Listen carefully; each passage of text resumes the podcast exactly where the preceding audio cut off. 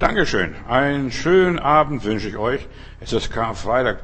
Eigentlich, ich glaube, das erste Mal, dass ich nur abends, Karfreitagabend Gottesdienst habe in meinem ganzen Leben, seitdem ich predige immer. Meistens habe ich morgens oder mittags Gottesdienst gehabt, da gab es Abendmahl und dergleichen, aber diesmal eine Ausnahme, ist egal. Auf jeden Fall, wir freuen uns über Jesus Christus. Er ist für uns in den Riss getreten.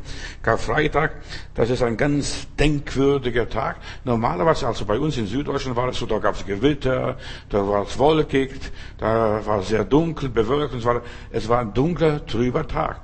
Und das war auch. Jesus hat sein Leben für uns gelassen, auf dass wir gerettet werden können. Und heute werde ich über die Leiden Jesu sprechen. Karfreitag, Jesus hat sich hingegeben, er litt und an seinen Leiden, durch seine Leiden sind wir gerettet worden. Wäre Jesus nicht in den Riss getreten, wäre er nicht das Lamm gewesen, dürfte die, die, Siegel in der Offenbarung nicht öffnen. Jesus hat alles getan, um für uns das ewige Leben zu bewirken. Äh, es fing an mit dem Kuss von Judas Ischariot. Er hat sich gedemütigt. Er hat sich hingegeben, er wurde verspottet, seine Kleider hat man vom Leib gerissen, man hat ihn angespuckt, man gab ihm eine Ohrfeige, man setzte ihm Dornenkrone auf und was weiß ich alles, man peitschte Jesus aus. Man hat ihn ans Kreuz genagelt und man hat zuletzt, zu allerletzt, hat man ihm bittere Galle zum Trinken gegeben, Essig und Galle. Das war das Ergebnis von Jesu Leiden. Er gab sein Leben für dich und mich. Wir hätten am Kreuz hängen sollen. Wir hätten das alles erdulden müssen. Der Prophet Jesaja sagt, an ihm war kein Glanz, keine Schönheit und so weiter. Er war sehr verachtet sehr unkenntlich sogar geworden. Man hat ihn gar nicht erkannt, so dass der Petrus sagen muss, ich kenne diesen Menschen nicht. Von wem sprichst du da? Die Leiden Jesu, das ist mein Thema heute. Die Evangelisten erzählen, dass die Juden dem Herrn ins Angesicht spielen, ihm Faustschläge versetzten, Backenstreiche gaben und dergleichen. Das alles wäre uns passiert, wenn wir nicht Jesus gehabt hätten. Er ist unser Stellvertreter geworden. An einer anderen Stelle in der Bibel heißt es, und sie spielen ihn an, verhüllten sein Angesicht, schlugen ihn mit Stöcken und dann haben sie noch gesagt, Prophet, Weissage, wer hat dich geschlagen? Man hat seine Ämter verlästert, was er wirklich war. Er war König, Priester und Prophet und das wurde regelrecht äh, verlästert und die Knechte gaben ihm Backenstreiche und so wurde das Angesicht Jesu geschändet. Er hat Schmerzen gefühlt und du musst dir vorstellen, er, der Sohn Gottes, der von keiner Sünde wusste, einer der Heiligsten, ja, ein Edler, ein Heiliger, der wurde misshandelt, verachtet, verhöhnt, verspottet. Was muss er für Schmerzen gefühlt haben als unschuldiges Lamm Gottes? Und abgesehen von dem Kampf im Garten Gethsemane, die Leiden Jesu, da schwitzt er Wasser und Blut. Das war Jesus nur wegen dir und mir. Er schwitzt Wasser und Blut. Das heißt, er war kurz vor dem Herzinfarkt, Herzkollaps oder was auch immer sein mag. Jesus wusste, auf was er sich einlässt. Und niemand stand ihm bei in seinem Todeskampf, sogar seine lieben Jünger. Petrus, Johannes, Thomas, die geschworen haben, Herr, und wenn dich alle verlassen, wir verlassen dich nicht. Ja, und die sind alle stiften gegangen, verschwunden. Bei der Verhaftung waren sie alle weg von der Bildfläche. Niemand hörte sein flehendes Gebet, wie er winselt und wie er weint und wie er schreit. Mit großem Geschrei steht in der Bibel, er gibt sein Leben hin. Also, da nur ein Steinwurf weg waren die Jünger und die müssen, müssen ihm gehört haben. Aber keiner hat Notiz genommen obwohl sie den Inhalt seines Gebetes gut verstanden und haben genauso mitgeteilt haben, aber keiner hat sich um ihn gekümmert. Das geht uns nichts an. Das geht uns nichts an. Sie sahen, wie er Blut und Wasser schwitzt und zittert und dergleichen. Als Jesus verhaftet wird, fliehen sie alle nach Jerusalem, verstecken sich vor, aus Angst vor den Juden. Johannes Kapitel 20, Vers 19 lesen wir aus Angst vor den Juden, obwohl sie selbst Juden waren, die Apostel, die Jünger Jesu, die haben sich aus Angst vor den Juden versteckt. Einige der Jünger Jesu, Petrus und Johannes, sie folgten Jesus von ferne. Johannes war eigentlich ein Verwandter eines hohen Priesters. Es gab ja mehrere hohe Priester und er war einer der Verwandten. Er folgte sogar bis im Palast des hohen Priesters. Petrus folgte von ferne. Der sagte sich wahrscheinlich, was der Johannes kann, kann ich auch. Ich will mal sehen, was mit Jesus passiert. Und in diesem Fall wurde er ein Verleugner Jesu.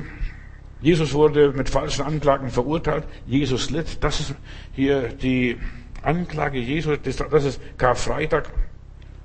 Und die Jünger waren dabei. Irgendjemand muss es verraten haben, was da alles passiert ist, was für Anklagen es gab. Lukas sagt sogar, er habe Augenzeugen befragt. Also Lukas, der Evangelist, der das Lukas-Evangelium geschrieben hat. Ich bin genau der Sache nachgegangen und ich habe genau diese Berichte mir angehört. Also es ist authentisch alles, was da war was da auf dem Hof des hohen Priesters geschah, was im Palast des Pilatus geschehen ist. Oder auch Markus. Markus war ein sehr gebildeter junger Mann. Der gibt auch genaue Informationen über den Verhör. Und er beschreibt auch, dass nach dem jüdischen Recht, wie Jesus verurteilt wurde, tagsüber oder morgens, als die Sonne kaum anging, als er Gockel krähte, wurde Jesus verraten und verleugnet.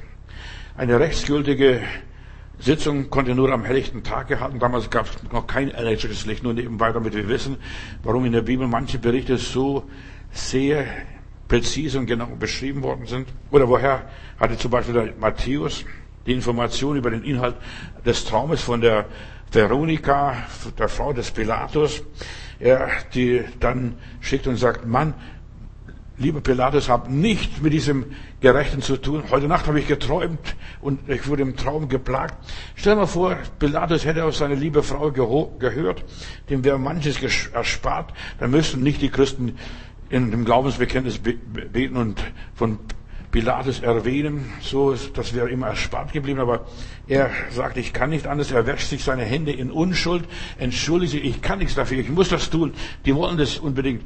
Und er probiert, einen Verbrecher freizugeben, aber das war den Juden vollkommen egal. Wir wollen den haben, kreuzige ihn. So, das war Jesus, was er dort erlebt äh, was dort passierte. Und das Volk schrie, kreuzige ihn, kreuzige ihn. Also niemand kann sagen, wir waren nicht dabei. Die, alle Juden, die das einfach vom, von den hohen Priester aufgehetzt worden sind, die haben mitgeschrien, mitgebrüllt, kreuzige ihn, kreuzige ihn, kreuzige ihn. Jesus hat ihnen gedient. Vielleicht waren welche dabei, die sogar sein Brot gegessen haben, was Jesus vermehrte, die Wunder erlebt von Heilung und, und, und. Und so schnell, du siehst, wie die Menschen umgestimmt worden sind. Da war niemand, da war niemand, der Jesus beistand, der Jesus tröstete, der einfach gesagt haben, Jesus, ich halte zu dir. Sie alle haben ihn verlassen. Jesus war nach der Geiselung so geschwächt, dass sogar ein Ausländer, Simon von Kyrene, ihm das Kreuz auf der letzten Etappe tragen muss. Es nur 800 Meter gewesen. Von Palast des Pilatus oder des Hohen Priesters bis nach Golgatha, dieser Schädelstätte. So, nur 800 Meter. Und da brach er unterwegs zusammen, weil er schon so geschwächt war. Zuerst mal so viel Blut verloren, äh, so viele Ängste durchgemacht. Und heute ist Karfreitag. Wir denken so lustig drüber nach. Ja, das hat der Herr für mich getan. Aber stell dir mal vor, was er alles für dich und mich erduldet hat.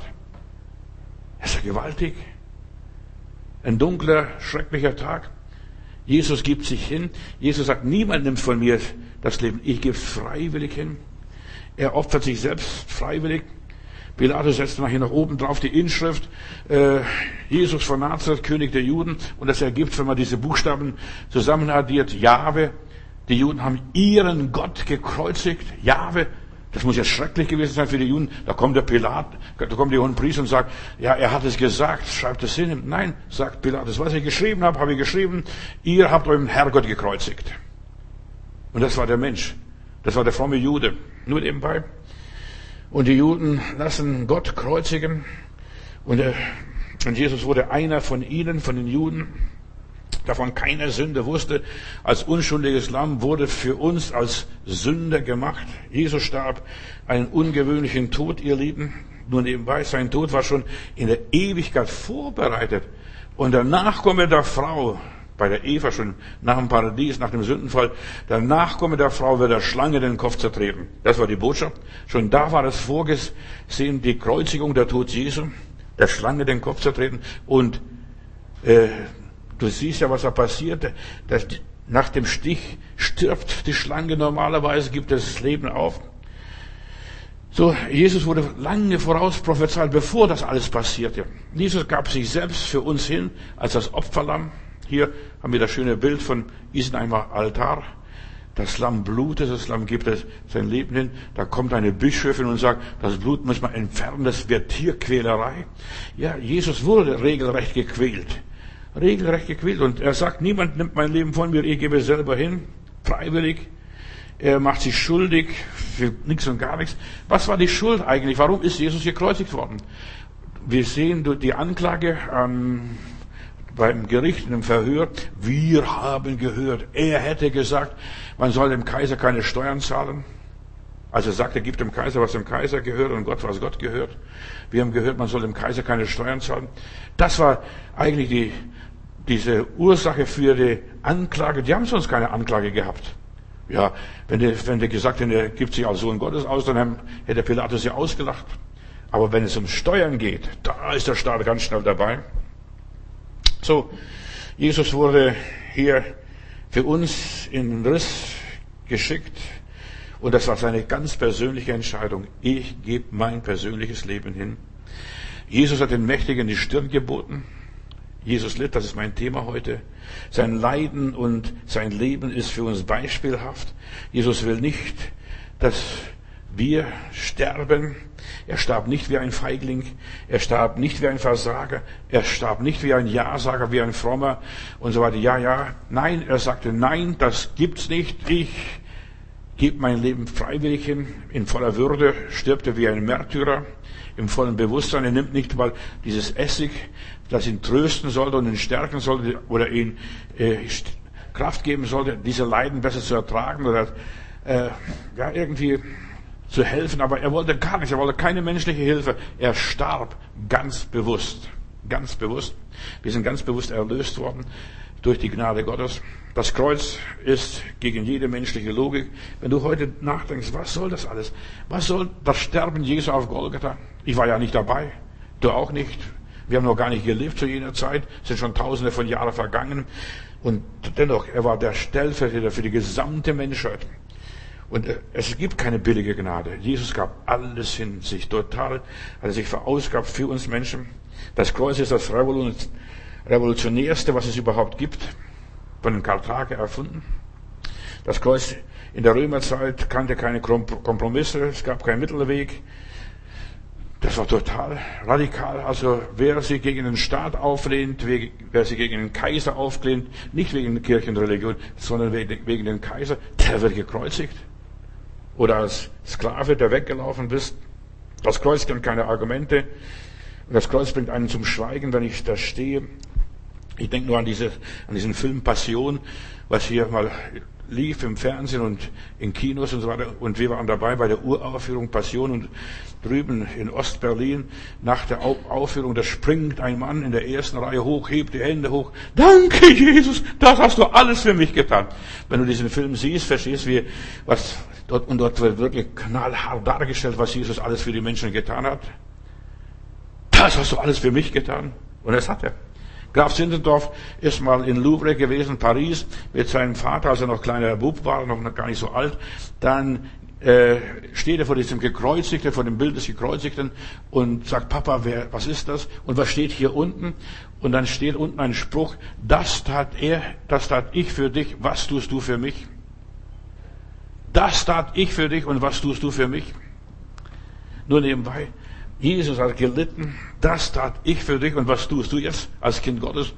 Sagst du wenigstens Dankeschön dafür, dass er alles für dich in die Waagschale geworfen hat? Jesus hat sich selbst nicht verschont. Er gab sich selbst hin für den Willen Gottes, für die Sache Gottes, zur Ehre und Recht Gottes wiederherzustellen. Das, er tat es aus freiwilligen Stücken. In Johannes 13, Vers 31 heißt es, jetzt wird der Menschensohn verherrlicht, das ist beim Abendmahl, bevor die Fußwaschung stattfand. Jetzt wird der Menschensohn verherrlicht und Gott ist in ihm verherrlicht. Gott hat sich verherrlicht. Durch die Leiden Jesu hat sich Gott verherrlicht. Verstehst du ja nicht, das ist schwer. Und dann, als Judas weggeht nach dem Abendmahl, also Judas hat das Abendmahl noch genossen, und dann ist er abgehauen, um Jesus zu verraten. Ich habe mich dem Judas so viel beschäftigt. Der Judas ist eine ganz mysteriöse Person in der Bibel für mich. Verstehst du, wir verdammen den Judas und, kreuzigen ihn mit Jesus zum Beispiel und geben uns dahin. Verstehst du, aber das, das ist nichts, nicht sinnvoll. Jesus wollte das ganz bewusst, dass er verraten wird, dass er sein Leben hingibt. Er wollte das ganz bewusst. Und jetzt sei Gott, wer der Menschensohn ist, wer wirklich verherrlicht, Gott verherrlicht und Gott sich hingibt und so weiter. Und jetzt wird die Herrlichkeit Gottes sichtbar durch die Hingabe. Also Judas war ein Diener Gottes in aller Liebe, auch wenn er den Herrn Jesus verraten hat. Ohne Judas, jetzt halte ich fest, was ich dir sage, ohne Judas wärst du nicht erlöst. Ohne Judas gäbe es keine Versöhnung mit Gott. Ohne Judas gäbe das Kreuz nicht. Ohne Judas wäre Jesus nicht auferstanden. Judas hat die ganze Lawine ins Rollen gebracht. Ohne Judas wären wir wahrscheinlich gar nicht hier heute Abend. Nur in aller Liebe. Jesus und Judas, beide haben sich selbst geopfert in aller Liebe. Jesus und Judas. Sei nicht so schockiert, wenn ich jetzt über den Judas predige. Ich habe mich mit diesem Mann mich so viel beschäftigt. Mir geht dieser Mann nach. Er war ein Apostel, von Jesus erwählt. Jesus hat den ganzen Nacht dafür gebetet, bevor er ihn erwählte. Und dann macht er so eine Arbeit. Ohne Judas hätten wir keine Kreuzigung. Jetzt ist der Menschensohn verherrlicht und Gott verherrlicht sich durch ihn. So klingt die Botschaft hier. Durch den Verrat. Ja, das Kreuz war was Böses, was Negatives, aber durch den Verrat, durch diese böse Handlung, durch diese schlechte Tat ist Jesus verherrlicht. Lieber Judas, was hast du gemacht? Du hast durch diese böse Tat Jesus verherrlicht. Und das verwirrt uns, das bringt uns völlig durcheinander. Verstehst du hier noch Gott, dass, dass der Verrat Jesus und Gott verherrlicht? Auf diese Stunde hat Jesus zugearbeitet. Jesus hätte im Garten Gethsemane sterben können. Ja, das wäre wunderbarer Tod gewesen, Herzinfarkt und dann wäre er tot. Nein, aber Jesus wollte nicht im Garten Gethsemane unter den Ölbäumen sterben. Nein, er wollte am Kreuz hängen und am Kreuz sterben. Das war sein Wille, sein Plan. Der Teufel wollte verhindern, dass Jesus nicht am Kreuz stirbt. Aber seine Entscheidung war, ich will auf dem Holz hängen, denn jeder ist verflucht, der am Holz hängt. So steht es im Alten Testament. Selbst Jesus rief am Kreuz, mein Gott, mein Gott, warum hast du mich verlassen? Du siehst, er hat voll gelitten. Warum hast du mich verlassen? Jesus erlebt die Gottverlassenheit, durchlebt sie alles, was das bedeutet. Weißt du, dieses ganze Leiden Jesu, was Jesus durchmacht, das ist die Gottverlassenheit, das hätten wir, das hättest du und ich, das hätten wir durchgemacht und machen eventuell noch ein bisschen durch in unserem Leben, aber das ist nicht viel, was wir da durchmachen. Gott Verlassenheit. Uns spuckt niemand an und setzt keine, eine Dornenkrone auf den Kopf. Uns reißt niemand die Kleider vom Leib ab. Uns verhöhnt niemand groß, verstehst du? Wenn die Leute einen ein bisschen schief anguckt, dann denken wir, ach, da ist die Welt schon untergegangen. Stell dir mal vor, das alles hat Jesus erlebt. Weißt du überhaupt, durch was Jesus hier durchgegangen ist und das, was Gott verherrlicht? Und jetzt bringe ich eine Karfreitag-Botschaft. Ich möchte genau sagen, weißt du, was Gott verherrlicht ist, wenn du unten durchgehst. Wenn du Tiefen durchmachst, wenn du Leid erfährst, wenn du verachtet wirst, wenn du verspottet bist, wenn du die ganzen Schlechtigkeiten der Menschen auch über dich ergießen lässt, die ganze Gülle, den ganzen, das ganze Ekel, was die Menschen haben, was die einen über einen auskotzen, verstehst du, das ist Gottverherrlichung und du erträgst und sagst Amen, danke Herr, preis sei dem Herrn. Danke, Herr, dass ich würdig bin, gewürdigt worden bin, dein äh, Schmach, dein Leid zu tragen. Gott will durch die Schlechtigkeiten der Menschen verherrlicht werden. Verstehst du das? Karfreitag. Verstehst du das? Gott will äh, verherrlicht werden durch das, was uns widerfährt, was wir erleben an Bösen und Negativen, nicht an den Herrlichkeiten, dass wir gesegnet sind, dass wir glücklich sind, dass wir gesund werden, dass wir gesegnet werden, ganz groß. Nein, durch das, was wir erdulden um Christi willen, durch das Übel, was wir erleiden, durch die ganzen Ungerechtigkeit, Lieblosigkeit, was wir erdulden, da wird Gott verherrlicht. Die meisten verstehen das nicht. Lass es bleiben.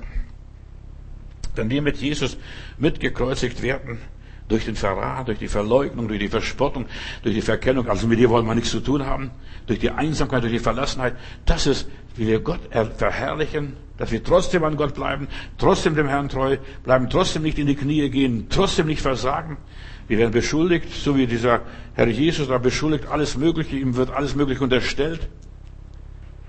Durch die Verachtung wird Gott, kommt Gott zur Achtung, kommt Gott zu seiner Ehre. Alles, was wir erleben, alles, was uns widerfährt, Bruder und Schwester, sei nicht so traurig über das Negative, was du erlebst.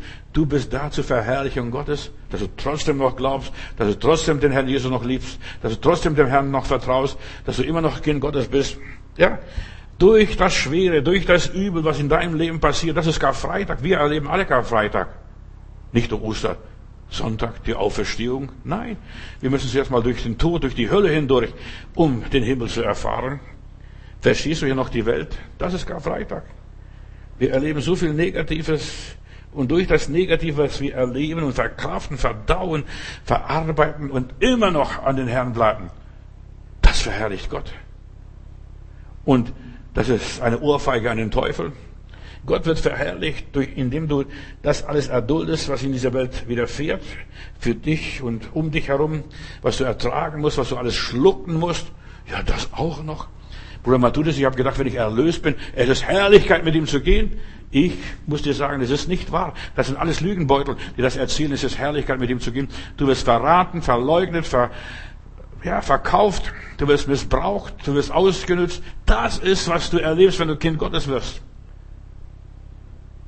Wenn es dir noch so gut geht, dann bist du noch nicht richtig ein Kind Gottes. In aller Liebe. Gott wird verherrlicht an den Bosheiten, die du, die ich, die wir erdulden. Verlassen von unseren Kindern, verlassen von unserer Familie, verlassen, ja, dass die Familie sagt, du bist ja verrückt. Die Familie Jesu, die Familie Jesu haben gesagt, also wir machen mit dir nicht mit, du spinnst. Als Wanderprediger da, verstehst, gehst du durch die Lande und predigst und so weiter. Wovon leben wir denn? Wer macht das Geschäft von Papa Josef und baut die Häuschen weiter? So, Gott wird verherrlicht durch das, was du erträgst als Schmach, wie du den im Spießrutenlauf da durchläufst alles und sagst, ich lebe immer noch, danke Jesus. Die meisten Leute haben keine Ahnung vom Christsein. Die denken nur, Halleluja, wunderbar, der Herr ist gut. Nein, du machst die Hölle durch, Bruder, Schwester. Das ist Karfreitag. Das ist, was vor Ostern passiert. Das passiert, bevor du in den Himmel gehst. Das steht an der Tür. Das erwartet dich in aller Liebe. Karfreitag erwartet jeden Einzelnen von uns, auch wenn Jesus für uns gestorben ist. Du erwartest die ganze Niedertracht der Menschen, die du durchleben musst.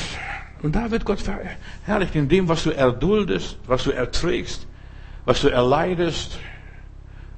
Und immer noch bist tapfer. Und immer glaubst du noch. Verstehst? Und das Blut der Märtyrer ist der Same der Kirche. Jesus erlaubte sogar den Judas ihn zu verraten. Ist das nicht schrecklich? Er erlaubt und sagt, was du tust, das tue bald. Er schickt ihn sogar zu der Arbeit. Nach dem Abendmahl was du tust, das tue bald.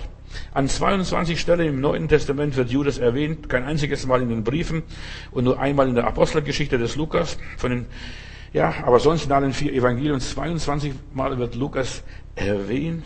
Das ist von Gott zugelassen. Jesus wollte es. Judas gehörte zu den engsten Jüngern Jesu, zum engsten Kreis um Jesus herum. Er hat sogar die Kasse verwaltet, er war Sekretär, Kassierer. Er hat das Geld gehabt und wer das Geld hat, der hat auch das Sagen letztendlich, verstehst du? Judas war sehr führend in dem Zwölferkomitee dort, in dem Zwölferrat. Wir sagen, Judas hat Jesus verraten. Aber so steht es nicht in der Bibel, nicht in meiner Bibel, nicht in den Originaltexten. In den Originaltexten heißt es, er hat Jesus übergeben. Jesus ausgeliefert. Jesus hat es sogar gewollt, dass er ausgeliefert wird an die Juden an die Römer, an wem auch immer. Es steht das gleiche Wort, wird das gleiche Wort verwendet, was wir bei uns Martin Luther übersetzt als Verrat, heißt es, Gott hat seinen Sohn ausgeliefert, Gott hat seinen Sohn gegeben. Das ist das gleiche Wort. Und Judas hat Jesus ausgeliefert. Da habt ihr ihn. Da habt ihr ihn. Aus welchem Grund auch immer. Ich habe sehr viel rumgemacht. Ich habe sogar fast eine ganze Woche in eine Berghütte mich eingeschlossen, mal studiert, nur die Judas-Geschichte. Das Judas-Evangelium gelesen, das apokryphisches Evangelium und so weiter, was es gibt. Die ganzen Apokryphen, was die schreiben über Judas, denn nicht, nicht nur alles, was in der Bibel drin steht, ist für mich Ausschlag damals gewesen. Ich wollte wissen, wie war der Judas wirklich? Ja, und das erschreckt uns. Und Judas hat Jesus ausgeliefert. So als wenn du jemand auslieferst. Nicht nur verrätst, Verrat ist was anderes. Dieses Ausliefern. Denk drüber nach, was das bedeutet. Gott lieferte seinen Sohn aus. Gott gab seinen Sohn auf, dass alle, die an ihn glauben, nicht verloren werden, sondern ein ewiges Leben haben. Gott hat seinen Sohn ausgeliefert an die Menschen. Da habt ihr ihn. Macht mit ihm, was ihr wollt. Im Judas-Evangelium heißt es, und das Judas-Evangelium wurde 1970 entdeckt, in mehreren Papyrusrollen und ist älter, oder ist fast 1700 Jahre alt und in koptischer Sprache geschrieben. Und da heißt es und so weiter, das Gespräch zwischen Jesus und Judas, was die da miteinander reden. Natürlich apokryphisch. es ist alles und so weiter. Aber auf 13 Seiten wird es berichtet, was Judas und Jesus, wie die miteinander geredet haben, was äh, Jesus dem Judas gesagt hat, was du tust, das tue bald. Und Judas entsprach genau dem Wunsch Jesu. Und er geht sofort. Noch in der Nacht geht er raus zu den hohen Priestern. Jesus selber gab seinen Jüngern und gab diesem Jünger Judas ganz klare Anweisung, ihn an seine Häscher, an Judenknechte und Römerknechte auszuliefern. Judas war, und jetzt bitte halt dich fest, ich möchte nur, dass du nur nachdenkst und selbst an die Bibel studierst. Du musst mir nicht glauben, studier mal selbst die Bibel. Judas war kein Schurke, wie die Kirche ihn darstellt und so weiter. Er handelte nur aufgrund der Anweisung Jesu Christi. Was du tust, das tue bald. Judas erkannte, ohne dem Tod gibt es keine Auferstehung, das ist Karfreitag. Wenn Jesus wirklich erzählt, und das hat er erzählt beim seinem Abendmahl, ich gebe mein Leib hin und ich gebe mein, alles, mein Blut und so weiter für die verlorenen Sünder. Und Judas hat es verstanden und hat gesagt, oder dem, er muss sterben. Das ist keine böse Absicht.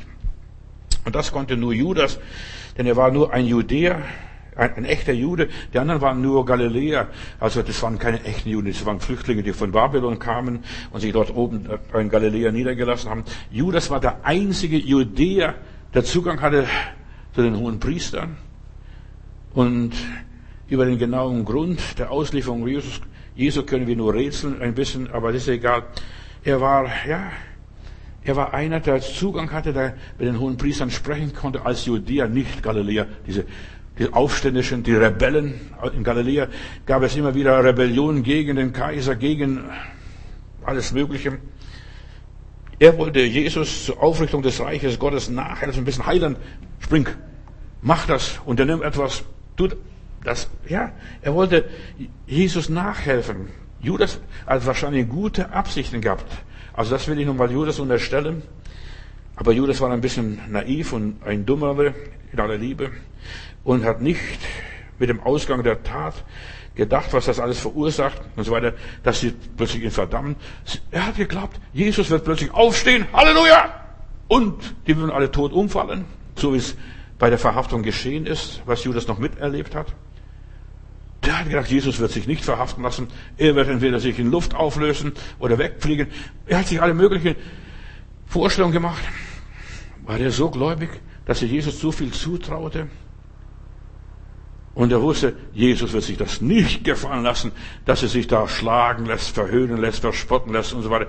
Er war ein bisschen dummerle. So viele Christen sind auch ein bisschen dummerle. Entschuldigung. Er dachte, der wird sich nicht verhaften lassen. Der wird sich nicht, ja, der wird ihnen entgehen, wie er schon öfters entgangen ist. Und plötzlich verschwand er, ist nach, zum Tyrus, nach Tyrus gegangen, außerhalb der Grenzen. Man kann dem Judas nicht alles in die Schuhe schieben. Aber ohne Judas gäbe es keine Kreuzigung, Geschwister. Ohne Judas gäbe es keine Erlösung. Und Judas wollte, ja, dass Jesus die Erlösung vollbringt. Wann wirst du Israel erlösen? Und da hat Jesus ja gesagt, euch gebührt nicht Tag und Stunde zu wissen, sondern ihr werdet die Kraft des Heiligen Geistes empfangen und ihr werdet meine Zeugen sein. Und Judas war ein Zeuge Jesu. Er sagt, den, den ich küsse, der ist, der nimmt fest hat sich zu Jesus bekannt. Eigentlich war Jesus bekannt. Er predigt ja sehr oft auf dem Marktplatz. Er hat, ja, Zeichen und Wunder gewirkt und er war populär, er war vorne dran. Also man hätte ihn sofort nehmen können, aber Judas hat genau gezeigt, dass dieser Mann, das ist der, dieser Jesus von Nazareth. Und Jesus wollte am Kreuz sterben, das war ein Fakt. Im Jüngerkreis war Judas kein Außenseiter. Und warum ich das weiß, weil er die Kasse hatte weil er der Sekretär war, weil er das Geld verwaltete, weil er für die Jünger einkaufte und wenn jemand was braucht, hat er aus der Kasse genommen und denen gegeben. Jesus vertraute ihm voll und ganz. Und der Evangelist Johannes natürlich, der mag die Juden sowieso nicht. Und der unterstellt dem Judas nur. Die anderen Apostel machen nicht. Die anderen Apostel oder Evangelisten unterstellen nicht.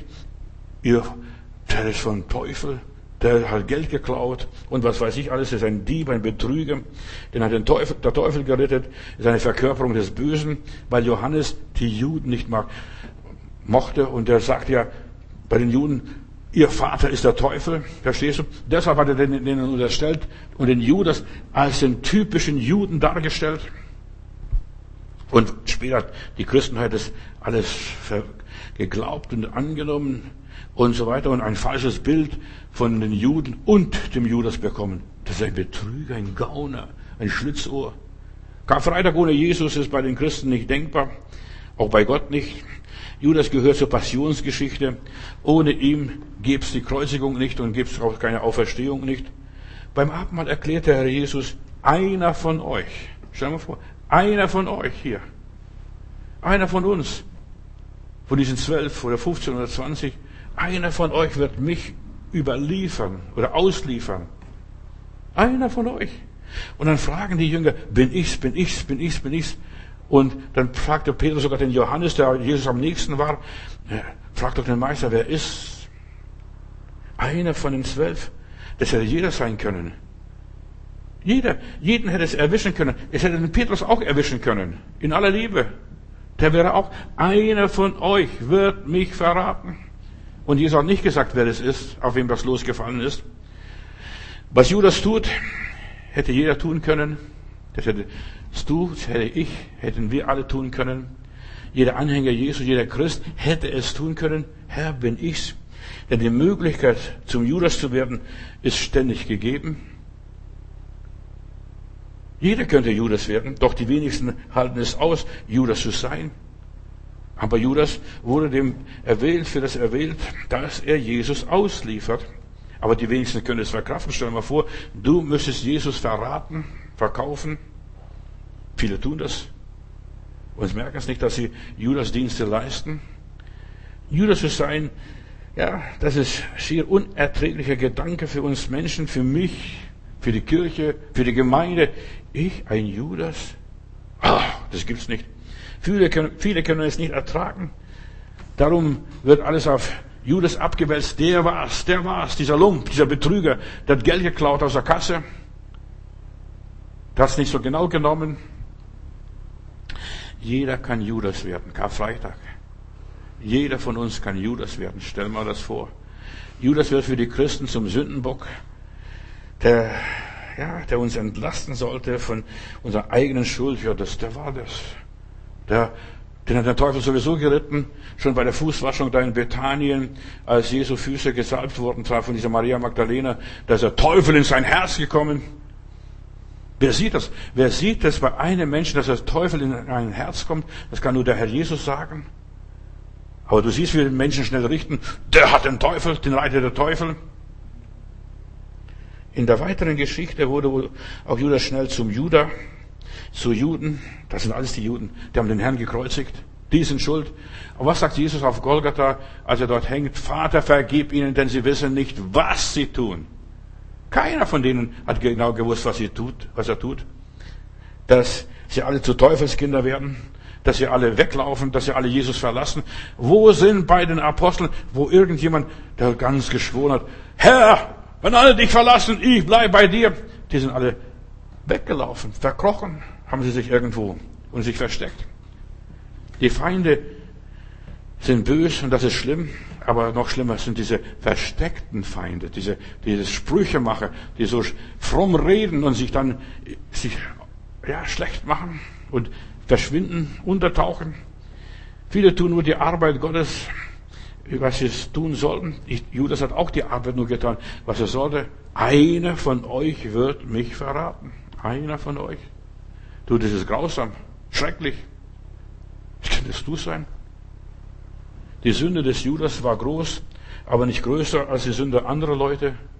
Nicht schlimmer als die Sünde von Petrus. Der hat sich sogar verflucht. Herr, ich weiß nicht, was redest du für Blödsinn? Und wie oft regen wir uns auf über andere Leute, was die da reden? Jesus sagt einmal, zwar der Ehebrecherin, aber es gilt für alle Leute, wer ohne Sünde ist von euch, der werfe den ersten Stein. Wer ohne Sünde ist. Und unter uns sitzt niemand, der ohne Sünde ist. Wir alle müssen am Kreuz hängen. Wir alle sind gleich schlimm, gleich schlecht, gleich verdorben. Wir alle miteinander. Entschuldigung. Wenn wir in dem Spiegel Gottes uns angucken, dann merken wir, Jesus erlaubte dem Judas, ihn zu verraten. Ist es nicht grausam? Er erlaubt es. Johannes 13, Vers 27. Was du tun willst, das tue bald. Was in deinem Gedanken vor sich geht, das tue bald. Schieb das nicht so auf. Jesus ist bereit zu leiden. Er ist bereit, ans Kreuz zu gehen. Er ist bereit, in die Hände der Feinde Gottes ausgeliefert zu werden. Das war seine freie Entscheidung. Er weiß, am Kreuz zu sterben, das ist der Wille Gottes. Er schreckt davor nicht zurück. Er weiß, das ist zur Verherrlichung Gottes, am Kreuz zu sterben. Hier das Leben zu beenden, auf diese Art und Weise sich zu opfern, sich auf den Altar Gottes zu legen, das ist Gottes Wille. Die Leiden Jesus sind letztlich unsere Leiden. Was Jesus hier durchgemacht hat, das ist dein und mein Geschäft. Wäre es gewesen, dein und unser Geschäft. Du und ich, wir hätten zwischen Himmel und Erde hängen sollen. Wenn wir Unrecht leiden, schwere Wege gehen müssen, verlassen werden, verraten werden, verspottet werden, verkannt werden, gemobbt werden, belächelt werden, bemitleidet werden, ja, das zeigt sich, wes Geistes Kinder nachher wir sind. Das widerfahre dir nicht. Das war der Petrus, der das gesagt hat, nicht der Judas. Das widerfahre dir nicht. Wir verherrlichen Gott, wenn wir alles ihn am Heim stellen, ihn ihm überlassen. Einfach Gott für uns arbeiten lassen. Jesus schweigt, als die falschen Zeugen aufstehen. Er hätte gesagt, das war nicht der Judas, der gesagt hat, sondern das haben die Pharisäer einmal gefragt. Soll man dem Kaiser Steuern zahlen oder nicht? Gibt dem Kaiser, was dem Kaiser gehört und Gott, was Gott gehört. Schmeißt die, Jud die Römer raus. Das hat er wirklich gesagt. Er verteidigt sich nicht. Der Herr Jesus nimmt das alles hin, überlässt alles Gott. Und es wäre ihm ein leichtes gewesen, selbst noch im Hof des hohen Priesters plötzlich zu sagen, Schluss, ich gehe zum Vater. Und er wäre in den Himmel gefahren, eine Wolke wäre gekommen und er hätte ihn weggenommen. Das wäre alles möglich gewesen. Nein. Er hat sich selbst erklärt als Gott, als König. Jesus als Lamm Gottes tat seinen Mund nicht auf zu seiner eigenen Verteidigung, hat sich nicht verteidigt, hat nichts unternommen. Während Jesus entwürdigt wurde, blieb er selbst vollkommen bei sich selbst. Er hat seinen Mund nicht aufgetan, hat nicht geschrien, nicht geflucht. Ihr verfluchten Römer, hört doch auf mit, dem, mit den Peitschenhieben. Er fiel nicht aus der Rolle. Also ich lese nirgendwo, dass Jesus aus der Rolle gefallen wäre. Trotz diesen ganzen negativen Dingen, was er erlebt hat. Er hat seine Göttlichkeit nirgendwo zur Schau gestellt. Weißt du, wir als Christen, wir würden beten, Herr, schick einen Engel, Engel Gabriel soll er kommen und mich verteidigen. Nein, kein Engel hat ihn verteidigt, kein Engel hat ihm geholfen, auch kein Teufel hat ihm geholfen, niemand hat ihm geholfen. Hat alles allein durchgetragen. Ja, hat nirgendwo was zur Schau gestellt noch vor dem Verhör, noch nach dem Verhör, noch am Kreuz. Denn die Juden wussten ganz genau, er könnte vom Kreuz runtersteigen. Dann hat er gesagt, anderen hat er geholfen, er soll sich selber helfen und vom Kreuz runtersteigen. Jesus hätte jederzeit vom Kreuz runtersteigen können, runterspringen und sagen, hier, Halleluja, der Herr ist groß. Aber nichts von dem. Er blieb am Kreuz hängen und krepiert noch am Kreuz. Jesus blieb standfest bis zum Schluss, das war Karfreitag. Und deshalb sagt Jesus, wer beharrt bis ans Ende, der wird das alles ererben, der wird selig werden. Ohne Kreuz und ohne Leiden gibt es keine Herrlichkeit Gottes. Versteht diese Wahrheit? Dort auf Golgatha singen wir in einem Lied, stand eins ein altraues Kreuz, steht sein Sinnbild vom Leiden und Weh. Doch ich liebe das Kreuz, denn dort hing eins der Herr und in ihm ist ich das Gotteslamm sehe. Und dann im Chorus schätzen werde ich das altraue Kreuz, bis ich Jesum erblick auf dem Thron. Ich will halten mich fest an dem Kreuz. Eins werde ich dafür die Krone bekommen. Dieses altraue Kreuz, von der Welt verhöhnt, das ist ein Mordinstrument, das Kreuz. Ein Mordinstrument. Dieses altraue Kreuz verhöhnt von der Welt zieht mich wunderbar und mächtiglich an. Hat doch dort Gottes Lamm, das vom Thron zu uns kam, für uns Sünde Genüge getan. Halleluja. Dieses alltraue Kreuz bleib ich auf immer treu, trage williglich Schande und Hohn. Ist das wirklich wahr oder lügst du? trage ich williglich Schande und Hohn. Einstens ruft er mich heim, wo ich ewig darf schauen, seine Herrlichkeit vor dem Thron. Trage ich willentlich, trage ich willentlich Scham und Hohn. Lüg doch nicht so viel. Erzähl nicht denn, ja, ich bin Kind Gottes. Tragst du wirklich so wie der Herr Jesus Scham und, und Hohn und Spott und Verachtung und all das Negative, was über ihn ausgegossen wurde? Aus Liebe zu mir hing Jesus am Kreuz. Und was tust du? Wie dieser junge Graf Zinzendorf. Das tat ich für dich. Und was tust du für mich? Nackt und verachtet. Weißt du, die Katholiken haben Jesus wenigstens einen Lendenschutz gegeben. Hätten vielleicht eine Unterhose geben können. Aber weißt du, Jesus hing nackt, splitternackt, hing am Kreuz. Hohn und Spott. Am ganzen Körper verwundet. Ertrug er die ganze Hölle. Das war Jesus. Gott hat sich zu unserer Heil, unserer Erlösung sich etwas kosten lassen. Gott hat sich im Fleisch manifestiert. Gott wurde in Jesus Christus einer von uns. Das, was Jesus passiert ist, das ist, kann mir und dir passieren. Du und ich, wir können Judas sein. Und wir können, du und ich, wir können Jesus sein. Das könnte uns jederzeit passieren und passiert auch. Wenn du ernst mit deinem Heiland gehst, wird dir auch passieren, dass es dir so ergeht wie dem Herrn Jesus. Was einst in Bethlehem begann, wird auf Golgatha vollendet, in der Krippe, in Windeln gelegt, in Leinentücher nachher gewickelt und im Grab verpackt. Hier hat Gott sich offenbart im Fleisch. 1. Timotheus Kapitel 3, Vers 16. Jesus wurde für uns Menschen zum Sündenbock. Ja. Ein Sündenbock ist nichts anderes. Du kriegst, der kriegt die Strafe, die eigentlich du verdient hast. Jemand springt für dich in die Bresche, in den Riss. Und wir Menschen brauchen immer einen Schuldigen.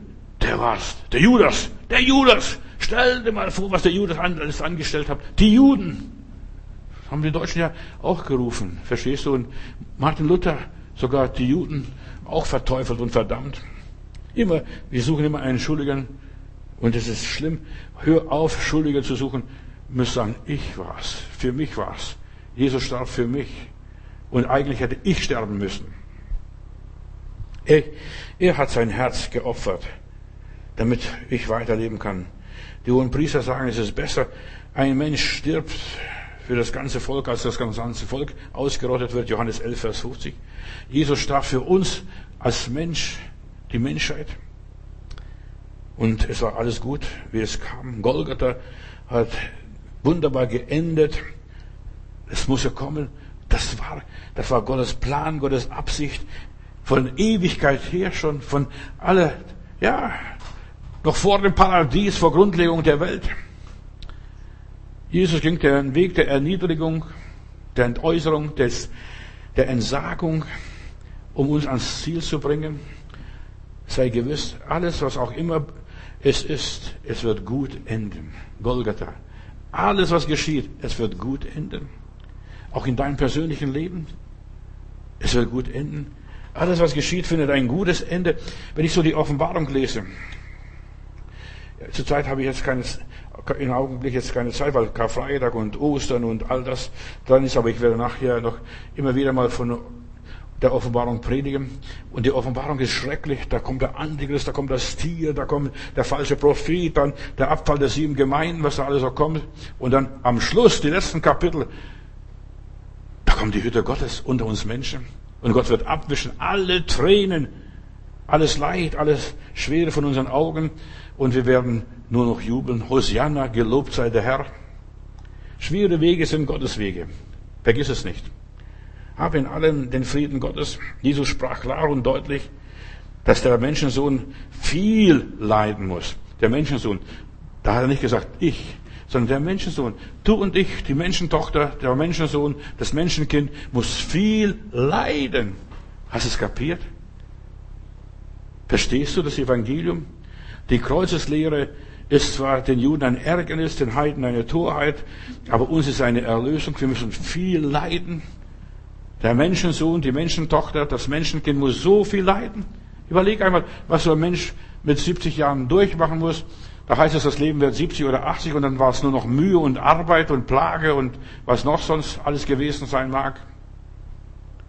Und hier hat Jesus uns ein Beispiel gegeben, ein Muster zurückgelassen, dass wir einfach dem Lamme nachfolgen sollen, der Weg dem Lamme nach. Halleluja. Jesus nach? Dass wir in allem wie ein Lamm sind? Eigentlich, ich will nicht diesen Weg gehen, aber ich muss diesen Weg gehen. Ich werde nie vergessen, ich bin Ostern, also orthodoxen Ostern in Griechenland, irgendwo ganz tief in Griechenland. Und dann kommt der Schäfer, sucht sich ein Schäfchen aus, ein Lämmchen aus, und dann nimmt er das Lämmchen, bindet einen Strick um den Hals und dann zieht es raus. Das Lämmchen wehrt sich, aber dem Lämmchen bleibt nichts anderes übrig, als zu gehen und dann wird er geschlachtet und gegrillt und gebraten und dann wird er verteilt, den Menschen. Verstehst? Aber du spürst, ich und jedes irgendwann erwischt es dich und mich und uns ja, das wird als Lämmchen plötzlich rausgeholt werden aus der Masse. Herr, bin ich's? Gut, dass ich das heute noch nicht bin, aber kann, es kann sein, dass ich morgen das bin. Für Jesus war Leiden keine Einbildung. Er hat wahrhaft gelitten. Er ist wahrhaft gekreuzigt worden. Er ist durch all die Tiefen gegangen. Es hat ihn erwischt. Viele sind nicht im Klaren, was ihre Mission ist. Viele sind nicht im Klaren dass ich den Herrn ausliefere, ich Judas, ich Judas. Viele glauben, dass das Leben mit dem Heiland nur ein Spaziergang ist. Hosianna, gelobt sei Jesus Christus. Wenn du Jesus nachfolgst, Bruder und Schwester, dann steigt dein Blutdruck. Hör mir gut zu. Dann schwitzt, schwitzt du Wasser und Blut. Mach dir die Nachfolge Jesu nicht zu leicht. Seine Mission muss uns klar sein. Vater, nicht mein Wille, sondern dein Wille geschehe. Das ist die Nachfolge Jesu. Jesus fiel zu Boden. Ja, ein, ein Jude betet nicht kniend auf dem Boden. Auch nicht zu Gott. Aber Jesus fiel zu Boden, ein Zeichen der Schwäche. Ja, er kniet sich nicht einmal hin, er fällt zu Boden, lang und sagt, Vater, nicht mein Wille, sondern dein Wille geschehe. Jesus betet immer noch. Und er hat uns gezeigt, so geht es manchmal dreimal. Leute verstehen dich nicht. Deine Kumpels verstehen dich nicht, die um dich herum sind. Deine Mitmenschen verstehen dich. Die Geschwister aus der Gemeinde verstehen es nicht. Die glauben, na ja, der, der einen Zirkus. Aber du liegst lang auf dem Boden. Bis dein Engel kommt und diesen Herrn Jesus stärkt. Jesus nahm sein Schicksal an. Die Frage ist, hast du, habe ich das Schicksal, mein Schicksal angenommen? Was es bedeutet, allein zu sein? meine Freunde nicht zu haben. 30 Meter, nur ein Steinwurf war er weiter hier von seinen Jüngern. Die haben alles mitgehört, was er gebetet hat, wie er mit dem Tod gerungen hat. Aber das hat sie gar nicht gejuckt. Gar nicht interessiert. Er ringt in seiner Todesangst. Jesus hatte keine Freude, diesen Weg zu gehen nach Golgotha. Er musste kämpfen, Vater, nicht mein, sondern dein Wille geschehe. Er hatte eine akute Angstattacke. Er hatte Todesangst. Sein Geist war benebelt, Entschuldigung, hat Herzklopfen, Angst vor der Ohnmacht. Ich kann nichts tun, jetzt übergebe ich mich, jetzt werde ich ausgeliefert von meinen Freunden, diesem lieben Bruder Judas. Ist bleich an der Hautfarbe, das hätten sie alle sehen können, wie er verschwitzt zu den Jüngern kommt, könnte nicht mit mir eine Stunde wachen. Kurzatmig. Er hatte einen akuten Schub, eine Depression. Ich kann es nicht mehr. Weißt du, wir Christen kommen in solche Situationen, wenn wir mit dem Heiland gehen. Ich schaff's es nicht, ich kann es nicht mehr. Gott steht mir bei. Er litt in einem Gefühl des zurückgestoßen sein, von allem verlassen zu sein, hoffnungslos, entmutigt zu sein. Lieber Gott, wie lange noch? Hoffentlich ist alles schnell vorbei. Jesus hat schon vor dem Gang zum Kreuz schwerste Ängste durchlebt war am Körper erschöpft und dann nachher die ganze Folterung, die Geiselung hier, die Auspeitschung, was alles passierte. Er hat das alles erduldet für dich und mich.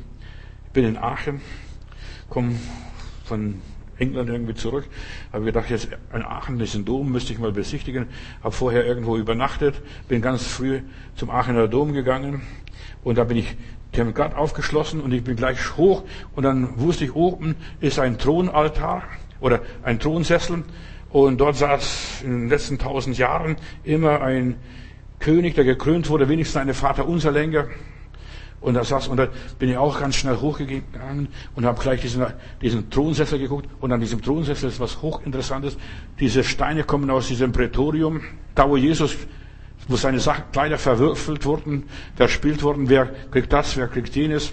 Und aus diesen Steinen ist der deutsche Thronsessel, Königssessel gemacht worden. Versteht aber, wir verstehen vieles in der Geschichte nicht, warum die Deutschen, warum die deutsche Geschichte, das heilige römische Reich, deutsche Nation. Aber das wurde aus dem, äh, hier aus dem Prätorium, diesem Verhörsaal, diese, dieses, diese Steine mit den Würfelspiel wurden das genommen und drauf saß der deutsche König, irgendeiner auf jeden Fall, all die Könige hindurch. Jesus wurde lächerlich gemacht. Seine Kleider wurden verspielt, verwürfelt. Jesus starb innerhalb von kurzer Zeit nach Lukas 23, Vers 44. Zwischen 6 Uhr und 9 Uhr, zwischen der 6. und 9. Stunde. Da war plötzlich eine große Finsternis, als er sein Leben aushauchte. Er war schon so erschöpft. Er war schon fix und fertig. Die Sonne verlor ihren Schein. Und das muss die jüdische Geistlichkeit verwirrt haben. Was ist das? der Vorhang im Tempel zerreißt. Jesus litt, das war Karfreitag, damit du weißt, Karfreitag war nicht eine schöne Märchenstunde. Das war grausam, brutal, hart in der sichtbaren und der unsichtbaren Welt. Und seitdem ist kein Tieropfer mehr geopfert worden. Seit Jesu Tod, der Vorhang zerriss, das Heiligtum war entweiht. Jesus hat das Heiligtum, das jüdische Heiligtum total entweiht. Jetzt müssen sie einen neuen Vorhang weben. Aber jetzt, wer, wer jetzt im Heiligtum ist, der ist gleich im Allerheiligsten, der sieht die Bundeslade, der sieht das. Johannes auf der Insel Patmos, etwa 70 Jahre später, hat eine Vision. In Offenbarung Kapitel 7, Vers 9. Eigentlich wollte ich Offenbarung gar nicht lesen, aber trotzdem.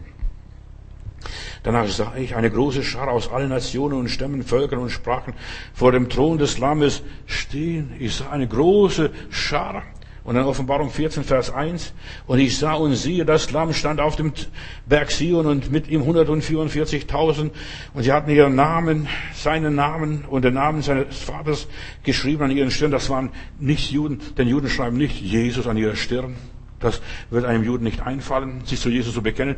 Sie haben in Jerusalem nicht einmal Fenster, wo ein Kreuz drin ist. Ein Fensterkreuz.